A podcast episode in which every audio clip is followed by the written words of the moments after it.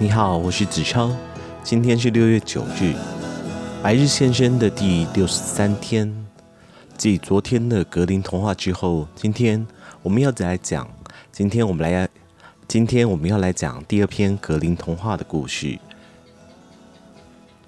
三种语言。从前有位住在瑞士，从前有位住在瑞士的老伯爵，只有一个儿子。可这儿子傻傻的，什么也学不会。父亲于是对儿子说。听着，儿子，我已经尽一切的努力教你，可你什么都没有学会。我替你找了个有名的导师，你上他那儿去，看他能不能教你一点什么东西。就这样，年轻人被送到，年轻人被送到另一座城市，年轻年轻人被送到另外一座城市，在那里学了一年。年底他回家，父亲问他。儿子，你这一年学了点什么？父亲，我学会了狗语啊！主啊，可怜可怜我们吧！父亲叫了起来。这就是你所学到的。我要把你送，我要把你送到另外一个城市去，去找另外一位导师。于是，年轻人又被送，年轻人又被送去和另外导师学了一年。回来的时候，父亲又问：“我的儿子啊！”今年你学了点什么啊？他回答说：“父亲，我学会听懂鸟的语言了。”父亲大发雷霆：“你这蠢货！你这蠢货！你这蠢货！竟然一无所获地度过宝贵的时光！你回来就不感到难为情吗？我再为你找一个导师。如果这一，如果这，如果你这次还是什么都学不会，我就再没有，我就再没有你这儿子了。”年轻人跟着第三个导师又学了一年。等回到家，父亲问他：“你学会了什么啊，儿子？”他回答：“亲爱的父亲，现在我已经能听懂青蛙叫声的意思了。”父亲气得火冒三丈的跳起来，对仆人说：“这家伙再不是我的儿子，这家伙再不是我的儿子，我已经把他赶出去了。”我命令你们把他带到森林里去杀。我命令你们把他带到森林里去杀了。仆人把青年带到，仆人把青年带到森林里。仆人把青年带到森林里，但是不忍心杀他，他把他放走了。最后杀了一头鹿，取了眼睛和舌头拿回去禀报伯爵。青年漫。青年漫无目的的往前走，青年漫无目的的朝前走去，走了很久，终于来到一座城堡。他请求那里的人可以让他歇一晚。可以，城里的主人说：“只要你愿意，就去塔楼里住一晚吧。不过我要警告你，那里面很危险哦，有很多的野狗在不停地乱叫乱吠，到某个时辰还得给他们一个人吃。”请客就会把人吃光，一瞬间就会把人给吃光。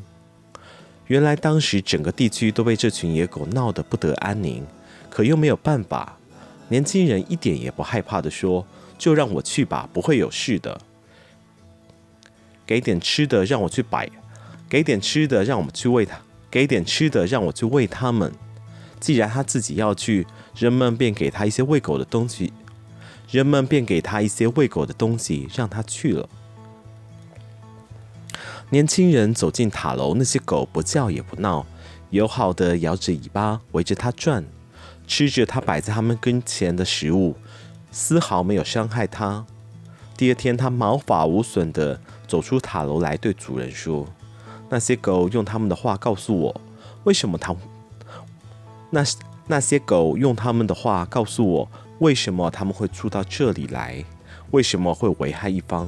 他们中了魔法，被迫到这来守护塔楼底下的一些，被迫到这来守护塔楼底下的一笔财宝。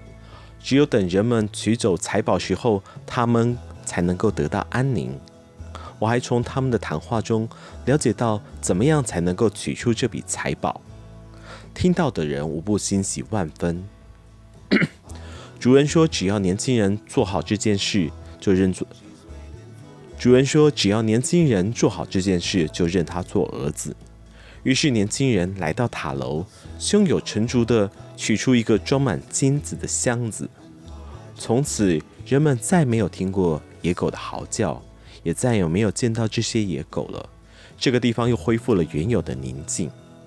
过了一段时间，年轻人想去罗马，他路过了一片沼泽地，听到许多青蛙在呱呱。听到许多青蛙，听到许多青蛙在呱呱地说话。他听后沉思了起来，他听后沉思了起来，感到有些哀伤。后来他终于到了罗马，原来教皇刚刚去世了。红衣主教，红衣主教们正在为谁来担任下一任教皇给发愁。红衣主教们正在为谁担任？红衣主教们正在为谁继任教皇而发愁。他们最后决定选定一个有神力、能创造奇迹的人来继任。年轻的伯爵这时候正好走进教堂。年轻年轻人这时候恰年轻年轻人这时候恰好走进教堂，两只白鸽飞到他的肩头就不走了。教士们认为那是主的意志。教士们认为那是主的意志，当时就问他是否愿意担任教皇。年轻人犹豫着，不知道自己是否配做教皇。鸽子们建议他答应下来，于是他同意了。接着就是涂油、献祭等一系列的宗教仪式。他在来罗马的路上，其实就听到青蛙说自己会当上神圣的教皇。他当时大为震惊。这个时候正好验证了青蛙说的。轮到他主持做弥撒的时候，他连一个字也不会讲，两只鸽子就一直坐在他的肩头，一句句的交给他。好啦，今天的白日献身又到了尾声，那么我们明天见。